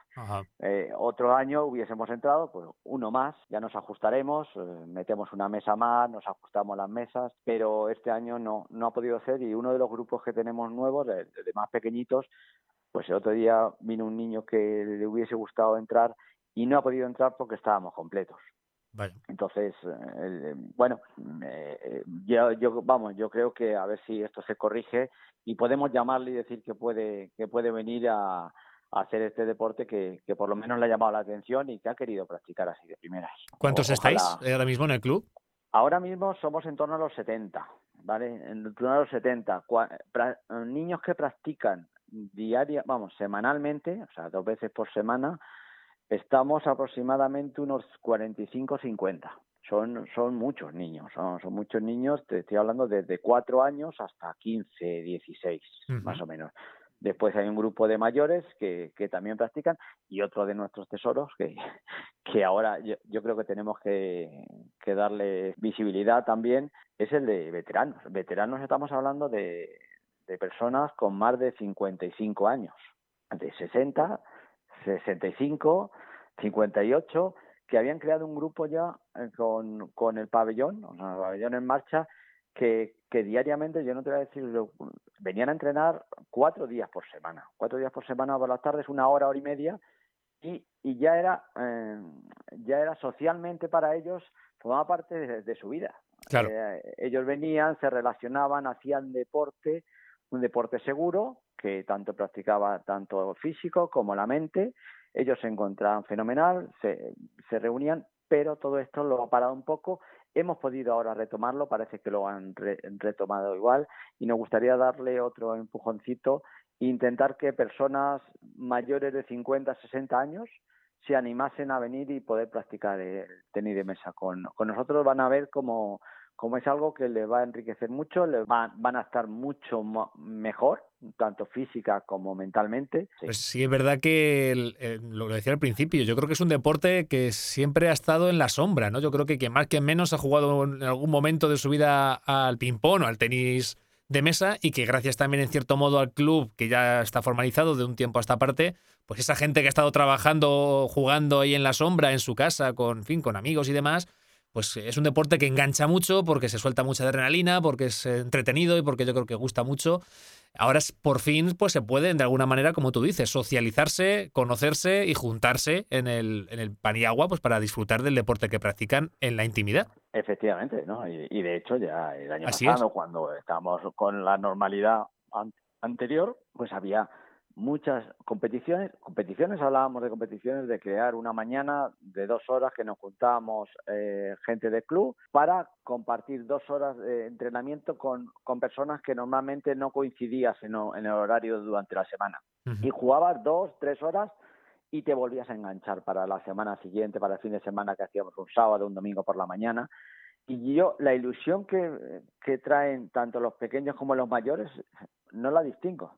Claro. Te, soy sincero. O sea, una persona de 65, yo te digo que hay un grupo de 8 o 10 personas eh, de esas edades que están tan ilusionados como están los niños de, de 7 años ahora mismo.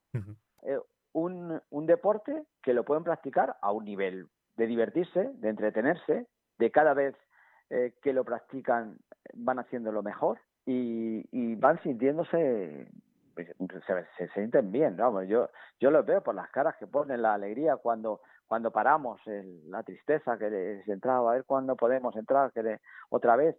y ahora que le han vuelto a retomar, pues, pues están, están encantados, están encantados. Tanto mayores, hay otro apartado que es, es una cuenta pendiente quizá, es complicado, pero bueno, es, eh, con el tiempo esperemos tocarlo también, que es el de discapacitados, tanto psíquicos como, como físicos, que nos encantaría que pudieran tener, pero bueno, hay unas limitaciones en cuanto a, a salir de los, los centros que están, los horarios que pueden salir y, y, los horarios que podemos estar nosotros para poder atenderles. Es, es complicado. Hay que, yo creo que se, se puede llegar a conseguir. Es lo que tenemos que seguir intentando llegar a todos, a toda la, la sociedad y a todos los, los niveles, eh, rasgos, rangos, todo. Pues mi enhorabuena tanto a ti, José María Bobo, como a Guillermo Díaz Miguel, como a toda la gente que estáis ahí también día a día peleando para que este club siga adelante y por intentar seguir creciendo, que yo creo que de eso se trata y que no, se, no estancarse y dar visibilidad a, un deporte que es muy practicado y que además tenemos, como así se ha podido demostrar, cantera más que de sobra, con Pablo en este caso que y con Marta que van a mm, competir dentro de poco y que ha estado en la selección española y la gente que viene detrás, todos los chavalillos que vienen detrás, la gente mayor. Pues nada, decirte enhorabuena y a seguir trabajando con esas ganas y que si sois 70, pues que el año que viene seáis 200, que ojalá eso sería buena noticia, ¿no? Siempre es bueno seguir creciendo, nos vamos a, nos vamos a, alimentar de todo eso unos de otros, seguro, y vamos a aprender unos de otros. Oye, ¿sigues eh, siguiendo al fútbol, al fútbol local, al Sporting de Alcázar? Algo, el otro día lo vi por la tele dos, dos cosas que, que me llegaron un poco al corazón. Una es cuando suena el himno de gimnástico, para mí seguía siendo gimnástico. A mí se me, vamos, me sigue el pelo, se me pone de punta. O sea, eh, se me sigue, o sea, cualquier jugador que jugaba cuando yo jugaba, te digo, cuando salíamos al campo eh, y oías el himno, eso a mí me recordaba pues como, y, y después la tristeza un poco de, por supuesto ahora sin público, y un poco pues cine mm, no le vi el la chispa que, que tenía entonces cuando jugábamos contra Tomelloso o contra Criptana, contra Herencia o contra el Conquense o contra el Ávila o contra Valdepeñas, ¿no? Mm. El, el campo lleno, eh, vamos, yo te digo que yo estaba todo el día nervioso desde que por la mañana hasta que hasta que jugábamos Hace poco, no sé si lo has podido leer, se ha hecho viral eh, un artículo realizado por para ABC Toledo sobre aquellos días del Gloria del gimnástico jugando frente a Maradona en el Sánchez Pizjuán, eh, a pesar del 5-0, pero, pero eso es la verdad que se me puso a mí en los pelos de punta. Yo era entonces, eh, pues eso, tendría 10 años o cosas así. Se me puso a mí los pelos de punta, pues imagino que quien lo vivió de cerca tuvo que ser eso, vamos, muy emocionante. Sí, yo, yo, yo no estuve en esa época, yo no estaba en el gimnástico en esa época. En el, el año de Maradona yo me había ido, estaba estudiando en Madrid, yo no sé si estaba en Fuenlabrada o en, en Alcorcón o en Carabanchel, no me acuerdo exactamente, pero yo lo vivía muy de cerca porque eran todos amigos míos, compañeros. Y, y por supuesto, el imaginarte que venía el Sevilla a jugar al, al campo de gimnástico, pues yo me acuerdo, vamos, de, de todo, de Matías, de Fuentes, de Ortega, de, de Carrascosa, todos esos son, eh, de, todos los que me trajeron a mí en su momento, pues, pues lo vivían, lo vivían y yo y algunos lo siguen, lo siguen viviendo, eh, lo siguen viviendo. Entonces es un es triste, pero yo creo que antes o después Alcázar tiene que tiene que subir. Hay imágenes, hay vídeos por YouTube de un Alcázar tomelloso del año 88 que estaba el campo, pues no cabía en un alma y era un día pues diría que marcado en rojo e histórico y se ve que, impone mucho ver esas imágenes, pero sí es verdad que entonces, pues bueno, pues no había tanto divertimento y tanto entretenimiento y tanta oferta de deportes y tanta oferta de escuelas y tanto de todo que hay ahora y entonces se focalizaba todo quizás sobre el fútbol y sobre lo que se estilaba en aquel momento. Ahora está todo más disgregado, por suerte también, porque eso también, donde hay más oferta, pues hay más riqueza. Habiendo tanta variedad de escuelas deportivas y tanta oferta de, para hacer deporte, da un puntito más, da un plus más a, Alcázar para, para, crecer y, en, fin, como es, como, como sigue siéndolo, ¿no? Sí, sí, yo me estaba diciendo algunos apuntes de, de Tomelloso Alcázar yo lo que recuerdo y habrá otros que recordarán otro, otros partidos, pero yo te, te, te, voy a, te, voy a, nombrar dos, que seguro que muchos lo recordarán, que fue el, creo recordar, ¿eh? es eh, cuando se inauguró el campo de césped del, de gimnástico, que fue, me parece, un partido contra Valdepeñas.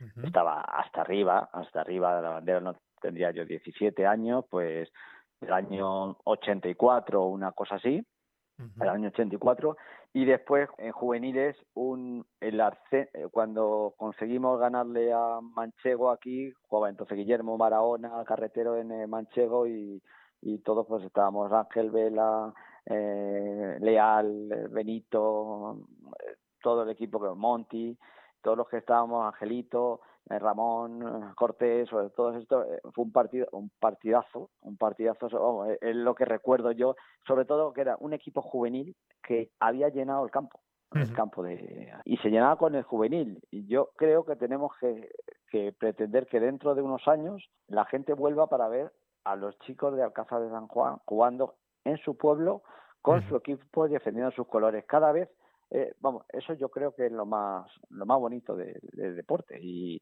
y ojalá consigan subir y que los mismos chicos que han subido puedan mantener al equipo en preferente en tercera división porque no son menos un jugador de Alcázar que un jugador de Madrid o de o de Pinto o de Valdemoro no puedo estar mal de acuerdo contigo. Y ahora mismo, pues la verdad que da gusto ver que por lo menos que los jugadores de cantera de la escuela de fútbol, de los propios juveniles provinciales nacionales, pues son los que están ahora mismo jugando en el, en el primer equipo sin necesidad tampoco de tirar de chequera como pasaba en otros años, en otras épocas, y que hay calidad de sobra, que no hace falta prescindir de, de, gente cuando la tienes de sobra y, las, y las has criado tú, ¿no? Que se puede decir que tienes ahí pues una fuente inagotable de, de, cantera y de chavales en todos los ámbitos, que eso hay que aprovecharlo. Que sienten los colores y que la afición les sienta a ellos también. Pues José María Bobo, Mai, pues un placer charlar contigo de, de, tenis de mesa, de fútbol, de la cantera y de la escuela que, y del club que estás llevando y que estáis llevando entre varios. Animarte a que continúes y que ya ojalá dentro de poco volvamos a hablar con una nueva cita ya de torneo, sin historias de COVID y sin, y sin nada de eso, que será la, la, señal que todos esperamos. Esperemos que sea así. Y a ti enhorabuena por el, este programa que haces y que seguro que, que lo divierte divierte a muchos, es muy entretenido, lo he tenido gusto de, de, poderlo ver los dos o tres capítulos que llevas y que sigas así, con esa ilusión que seguro que, que la vas a contagiar a la gente. Gracias, May, un abrazo. Igualmente, Jesús.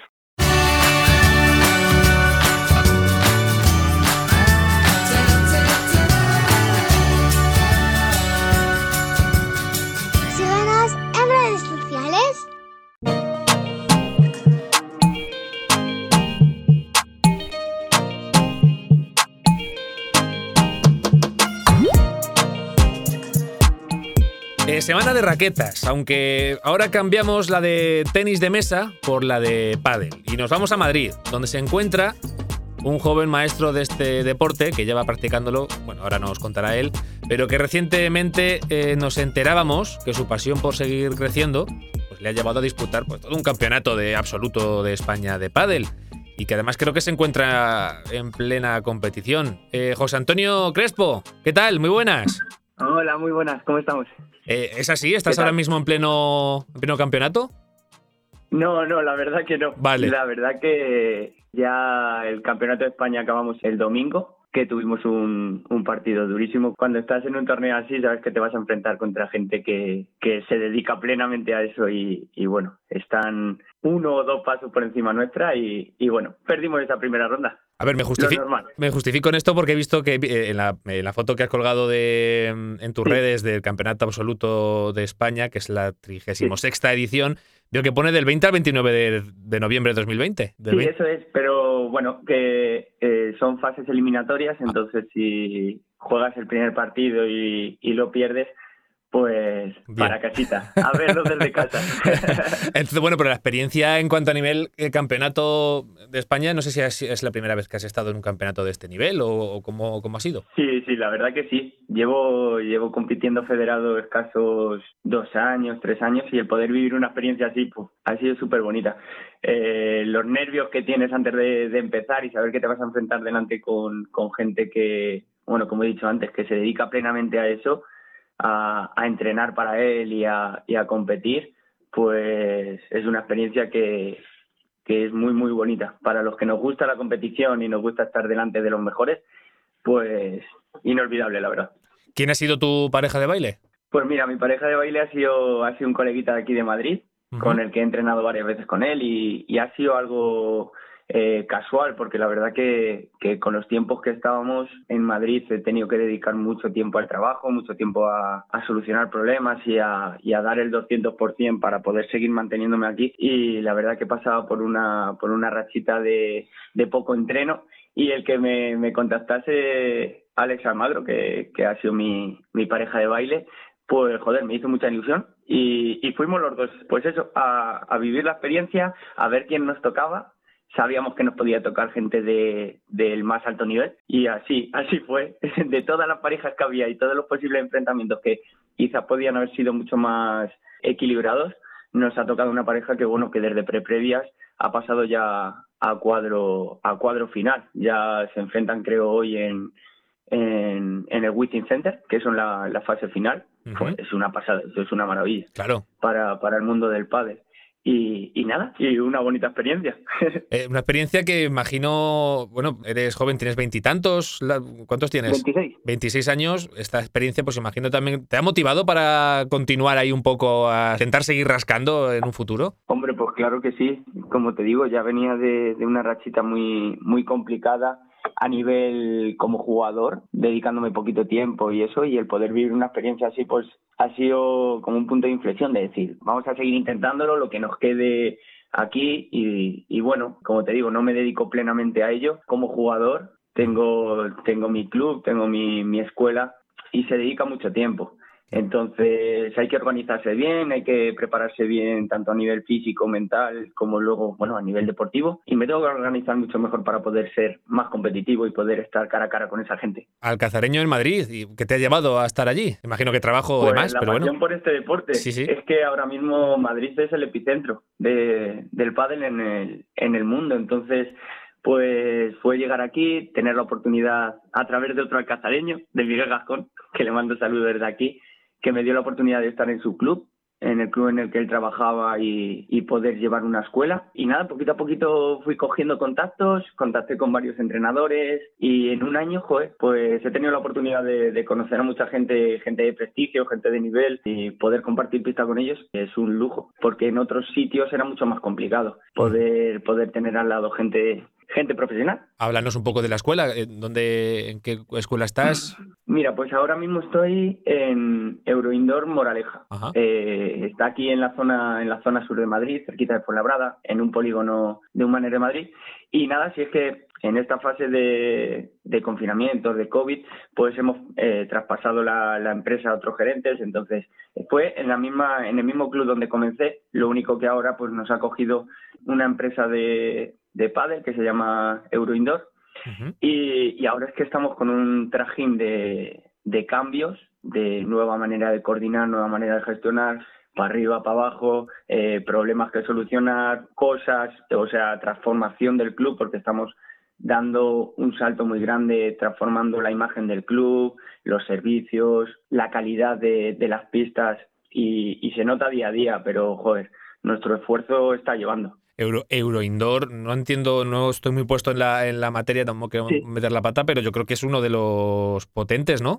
Sí, sí, sí, la verdad que, que es, bueno, Euro Indoor Alcorcón es el club donde tiene al día, durante todos los días del año, mínimo un 90% de ocupación. Ahí todas las mañanas están compitiendo, perdón, están entrenando eh, los mejores prácticamente. Eh, bueno, eh, Alejandro Galán y, y Juan Lebrón entrenan ahí, que de hecho eh, la semana pasada, eh, como ahí se estaban jugando las fases previas de del World del Tour Las Rozas, uh -huh. pues toda esa escuela de, de, de nivel profesional eh, estuvo entrenando en mi club. Y joder, yo le contaba a la gente que, que estaba por allí viéndolos que un mes atrás estaba yo solo en el club dando clases eh, con una pista encendida, todas las demás apagadas, porque estábamos confinados. Bueno, nuestra zona, Moraleja del Medio, estaba confinada y no podía venir nadie a nuestro club. O sea, es que hemos pasado un proceso de estar prácticamente vacíos a, a tener a los mejores en nuestra pista. Entonces, joder, la verdad que se te pone los pelos de punta y que todo el trabajo que ha, que ha conllevado y que, joder, en lo, en lo peor que hemos estado, a punto de cerrar, y te soy sincero, ahora encontrarte pues con la gente de máximo nivel y, y que luego estar, poder hablar con ellos, verte que estar cerquita de ellos, pues, eh, es un privilegio, la verdad. Pues el cambio ha sido eh, es brutal. Bueno, eres, eh, eres, has estudiado ciencias de la actividad física y del deporte, eres entrenador por la Federación Madrileña de, de Pádel. Actualmente y viendo estos cambios en los que te encuentras metido, ¿a quiénes estás impartiendo clases? Pues, pues mira, mi escuela comprende desde, desde los 10 añitos hasta, bueno, hasta gente adulta. tengo, tengo a varios hombres de, de unos 72, 75 años dando clases conmigo y que yo firmo ahora mismo estar como ellos cuando, cuando ojalá lleguemos a su edad es una escuela a nivel ociosa, por así decirlo. Sí que tengo a niños de competición y sí que tengo eh, adultos que, les gusta competir, pero no a alto nivel. Entonces, eh, es algo muy familiar. Yo creo que, que, los que somos de Alcázar, que al fin y al cabo somos gente muy cercana, que nos gusta tener vínculo con, con los que tenemos a nuestro alrededor, si apuestan por nosotros, damos todo por ellos. Eh, eso es así. Y creo que se nota creo que se nota porque voy a trabajar contento, hay días que, que como todo el mundo estamos más bajitos y tal, pues ir a trabajar y encontrarme con, con mis alumnos, con mi gente, hace que, que, que merezca la pena. Que aquí en Madrid encontrar algo así y tal es muy difícil y, yo he tenido la suerte de encontrarlo. ¿Qué es más satisfactorio? ¿Ver cómo progresan tus alumnos o seguir tú escalando propio aprendizaje y, ir, eh, y verte el, año que viene en otro campeonato de España en otro sitio? Yo creo que 50-50, porque tengo mi pasión por la docencia y, jope, que, que te vayan diciendo con el tiempo he conseguido esto, pensaba que no iba a hacer esto y, jope, nos pusimos eh, tres meses de objetivo y en mes y medio lo he conseguido, eso al final a nivel personal te, hace crecer mucho. Y también desde pequeñito he sido súper competitivo, he intentado estar siempre con delante de los mejores o, plantar cara más bien a los mejores. Y ahora estoy en, una, en un periodo de, de mi vida que, que, que hay que ir a por todas, que al final yo creo que con una buena organización se puede conseguir. Di que sí. Así que 50-50, Jesús. Di que sí. A nivel maestro de docencia, ¿qué es lo que más te cuesta transmitir? ¿Qué es lo más complicado de enseñar? Pues mira, es un deporte donde los detalles marcan la diferencia. Cada vez el, el pádel es un nivel, es un deporte donde, donde, la pelota viene muy rápido y tienes que anticiparte al golpe que va a dar el contrario. Entonces, los detalles de preparación de los golpes, eh, rutinas antes de, de realizarlos, son complicadas asimilarlos porque eh, la gente de a pie que ha aprendido jugando con, sus colegas, que ha aprendido, que nunca ha tenido clases, pues tiene sus, eh, ¿cómo decirlo? Tiene sus, su forma particular de darle entonces, sus manías. sus vicios, ¿no? Entonces, cambiar esas pequeñas manías para que ellos se vayan sintiendo más, eh, más competentes, porque claro, cada vez que mejoran la bola les viene más rápido. Entonces, si, si tienen sus manías extrañas y, y la bola les viene rápido, va a golpear peor la pelota. Y transmitirlo y ensayo, error, ensayo, error, que sepan gestionar el fallo, eso es difícil. Pero al final todo el mundo se adapta. Todo el mundo va viendo que, que jope, si cambia un poquito, mejora. Entonces, a todo el mundo nos gusta mejorar y el pádel es un deporte donde, donde es muy agradecido con la gente que entrena.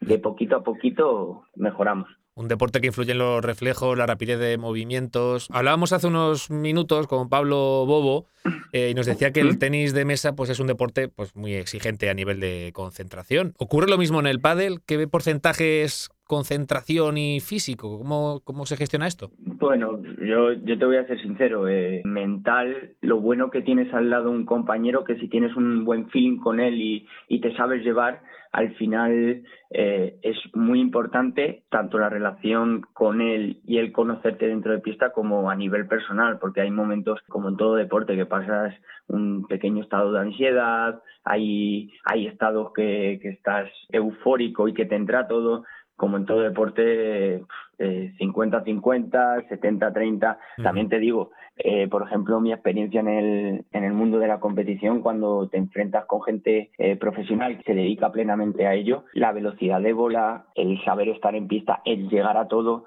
están muy por encima. Eh, este domingo yo me enfrenté con, con dos chavales, no sé si tendrán entre 20 y 23 años, que la pista es 20 por 10 la mitad de pista es un 10 por 10 y parecía que estábamos jugando en un metro cuadrado. No había un hueco por, por, por, toda la pista porque se movían tan rápido, eran tan ágiles que nos miramos mis compañeros y yo decíamos, bueno, vamos a meter la pelotita y a ver si falla. Pero como todo deporte es súper exigente tanto a nivel mental como físico. El mundo del pádel, tachado por muchos ya también hace muchos años de un deporte selectivo, yo creo que dejó de serlo de ser una moda pues para quedarse definitivamente. En Alcázar, por ejemplo, tenemos diversas pistas de pádel, públicas, privadas, eh, en campo de Quitana también, eh, en fin. Tenemos un deportista como Antonio Carneros, eh, ahí en pádel adaptado, que es, uno de los mejores padelistas del país, en fin. tú desde la capital del reino y amante de este, de este deporte, pues cómo ves la progresión y la fama que está adquiriendo de un tiempo a esta parte, sobre todo en nuestra zona. Nada, brutal, brutal. se está expandiendo a pasos agigantados por Europa. Ahora, y mira en qué periodo estamos tan difícil de, contacto social, de deporte social. Además, el pádel es un deporte social y es lo que engancha. La gente está plenamente con este deporte. Eh, la verdad que cada vez se juega más. Se está expandiendo muchísimo por la zona de Suecia, Italia, por Dinamarca, por Bélgica. Francia ya está allí plantado y va a pasos agigantados. Y es que es un deporte joven es un deporte que hasta hace 20 años, 15, 20 años, no lo conocía nadie. Y en el momento que estamos que ya se llenan, bueno, que, que prácticamente es uno de los deportes más practicados de España, a nivel ocioso, obviamente, y, y a nivel federativo está ahí.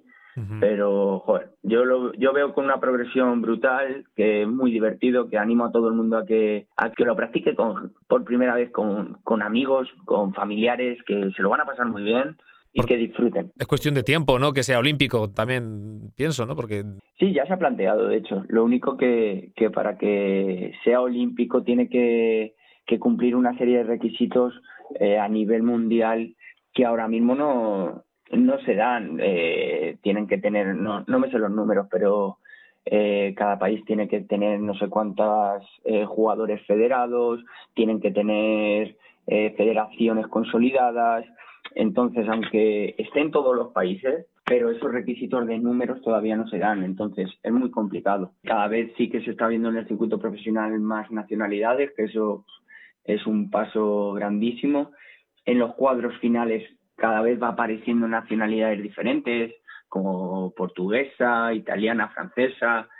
Y bueno, eso se ve que está avanzando y se ve que se está profesionalizando muy bien en otros países. Pero para eso falta mucho. Para eso todavía yo creo que no sé si lo veremos, pero, pero yo espero que sí a seguir dando pasos. Seguro que, tú como profesor pues, en Madrid y en donde, donde esté, pues vas a ayudar también a potenciar, a, seguir picando el gusanillo de lo más jóvenes o no tan jóvenes, que les siga gustando el deporte y la práctica, que sigan progresando. Tú a nivel personal, ¿dónde te ves? ¿A corto o medio plazo? Tanto como jugador como monitor, ¿dónde...? Pues mira, buena pregunta. Eh, me la planteo prácticamente todos los días y lo único que sé es que eh, ahora tengo una oportunidad bestial, eh, mientras que yo me sienta competente con el gusanito de, de, la competición y, y, eso a mi máximo nivel, ¿vale? Yo digo mi máximo nivel porque mi máximo nivel eh, puede ser segunda división madrileña y, y, ahí, y, si ahí disfruto, ahí me quedo. Pero a nivel personal, como jugador, lo que más dé me quedo aquí en Madrid, seguro, como jugador. Luego ya si puedo ayudar en otro a partir de esa etapa, cuando cumpla esa etapa, puedo ayudar en, otro, en otras ciudades, en otros pueblos a desarrollar el pádel, pues quizás demos el paso y, a vivir experiencias nuevas. Pero mientras que sea competente como jugador, yo creo que me voy a quedar aquí porque, como ya he dicho antes, es el epicentro del pádel, las oportunidades que, que se brindan en Madrid son increíbles y estoy muy a gusto. Pues, José Antonio Crespo, que estás en la cresta de la ola, que con 26 años estás ahora mismo que te comes el, mundo por donde quieras. Así que nada, te animamos a seguir ahí dándole a la, pala y que nosotros lo sigamos, que estaremos atentos a lo que hagas y a ver si sigue esa progresión que todos, todos queremos. Nada, nada muchísimas gracias Jesús por interesarte por, por el pádel, por haberme preguntado y yo encantado. José Antonio, un abrazo, muchas gracias. Un abrazo Jesús.